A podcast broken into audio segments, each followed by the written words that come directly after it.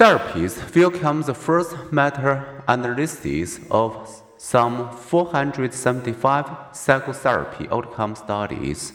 It showed that the average therapy client ended up better off than 80% of the untreated individuals on waiting list. The claim is modest by definition. About 50% of untreated people also are better off than the average untreated person.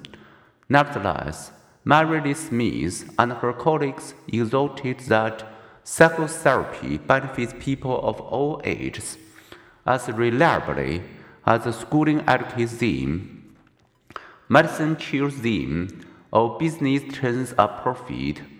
Dozens of subsequent summaries have now examined psychotherapy's effectiveness. Their verdict echoes the result of the earlier outcome studies. Those not undergoing therapy often improve, but those undergoing therapy are more likely to improve, and to improve more quickly and with less risk of relapse. Moreover, between treatment sessions for depression and anxiety, many people experience sudden symptom reductions. Those sudden gains bode well for long term improvement. In psychotherapy, also cost effective? Again, the answer is yes. Studies show that when people seek psychological treatment, their search for other medical treatment drops by 16% in one digest of 91 studies, giving the staggering annual cost of psychological disorders and substance abuse, including crime, accidents, lost work, and treatment. Psychotherapy is a good investment, much like money spent on prenatal and well baby care.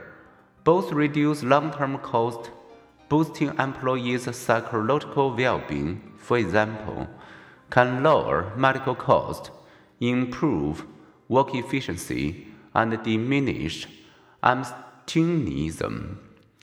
But note that the claim that psychotherapy on average is somewhat effective refers to no one therapy in particular.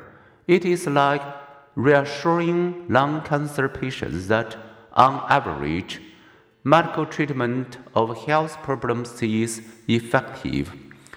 What people want to know is the effectiveness of a particular treatment for their specific problem.